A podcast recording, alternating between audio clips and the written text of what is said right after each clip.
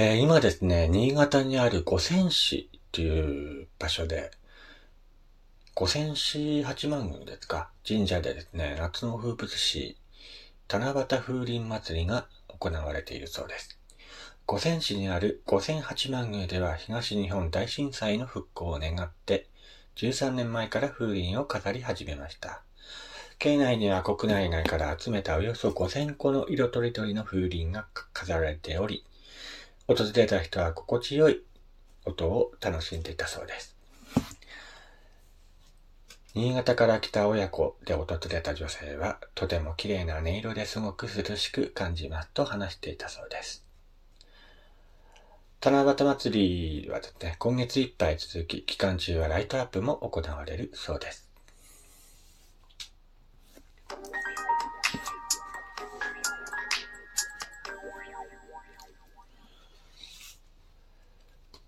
はい、どうも改めまして、こんにちは、こんばんは、やすさんです。えー、こちらの番組は私がゆるっといろんなことを語るラジオ番組となっております。えー、今回も最後までよろしくお願いいたします。えー、ということでね、今、新潟の方で七夕風鈴祭りが行われているそうなんですけどもね。えー、ぜひ、お近くの方はね、行ってみてはどうでしょうか。えー、風鈴といえばね、夏の風物詩の一つでございますけどもね、最近はご自宅に飾られている方がね、少なくなってきたんじゃないかなと思われますけども。風鈴はですね、まあ諸説ありますが、風鈴は中国で占いに使われた旋風卓が起源とされています。風の吹く方向や音の鳴り方で吉凶を占っていました。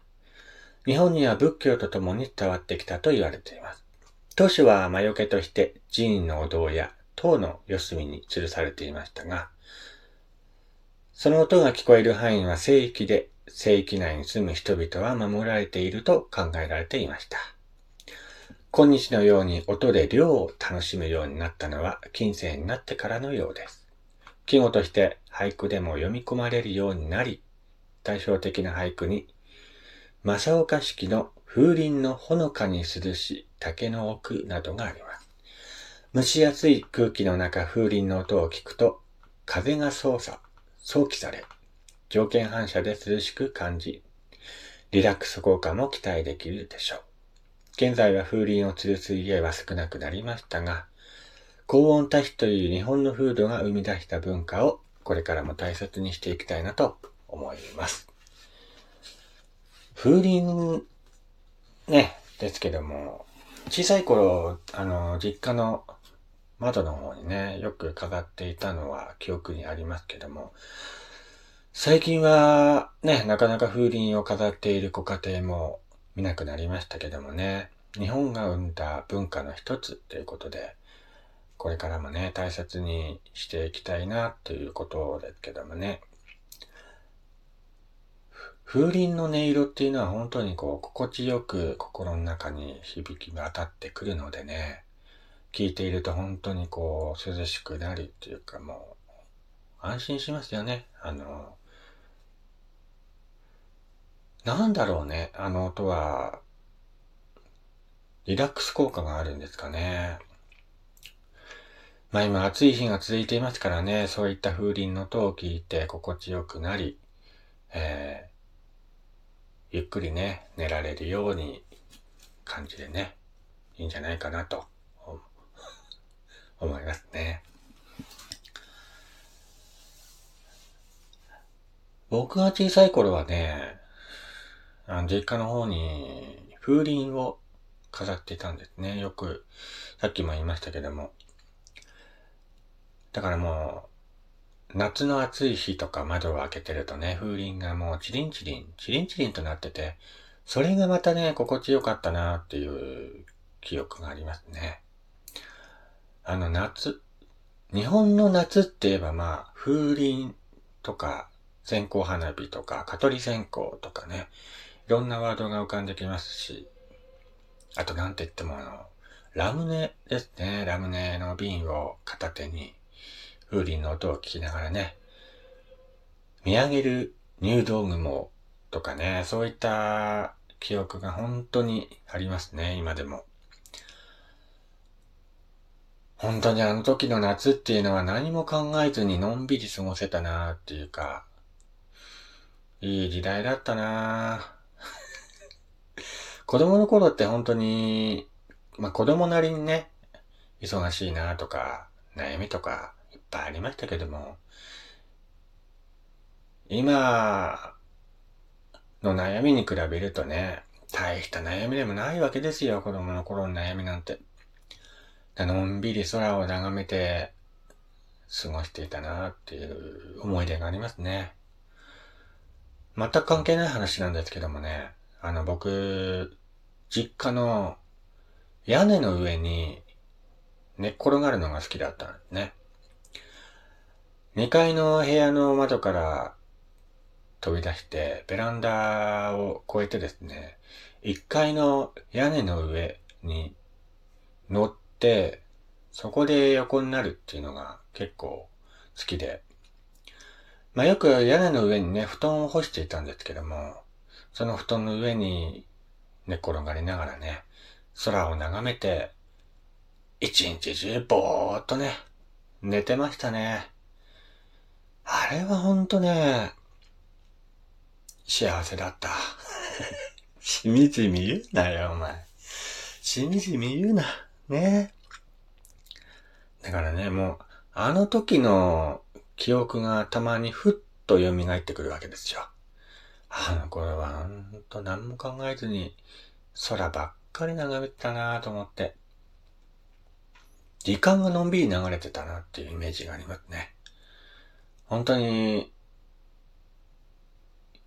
のんびり流れてたね。毎日空ばっかり眺めてましたね。そんな毎日空見て楽しいのかいってね、言われるかもしれませんけども、空ってね、同じ症状をしている日が一日もないんですね。だからその、今でもそうですけど、今でもたまに空とか眺めますけど、全く毎日違う症状をしているので、見てて飽きない。うん。あ、今日はこういう雲があるなとか、今日はなんかこの雲の形は何だろうなとか、そういうことをね、考えながら、のんびりね、空を眺めるのが、今でも好きですね。だ屋根の上に布団を干してて、だからもう直接屋根の上に寝っ転がると暑いわけですよ、背中が。んで、まあ小さい頃の僕は考えたわけですよ。じゃ布団の上に横になって、ぼーっとね、一日中こう、屋根の上に寝っ転がって、何にも考えないでよかったなあの頃は。っていうことをね、たまに今でも思い出します。えー、全く関係ない話になりましたけどもね。全く関係ない話してましたけども。え風鈴ですね。風鈴。最近見ないですね、風鈴も。ねあのー、なかなかね、扱いが難しいんですよね、風鈴も。結構あのー、割れやすいので。でも近年ではあの、プラスチックでできた風鈴もね、えー、売られていますので、割る心配もないっていうことで、そういった風鈴も見かけますけども、やっぱり風鈴といえば、ね、ガラスでできた心地よい音を奏でるね、風鈴なんですけども。見ないですね。本当に最近、どこ行っても見ないし、たまにあのなんかダイソーでね、売ってるの見ますけども。いいですって。なんかこういう話をしてるとなんか風鈴買ってこようかなって思ってきたのでね。えー、ちょっと、買いに行こうかなと思います。皆さんもね、窓のところに風鈴をつけて、音色を楽しんでね、暑い夏を乗り切ってみましょう。今年はね、今もう、なんかもう、関東の方とか、猛暑がすごいらしいですね。猛暑もすごいし、雨もすごいということで、ちょっと天候がね、不安定な感じになってますけども。えー、昨日東京で39度、えー、あったそうですね。39度あればもう本当にもう外歩いただけで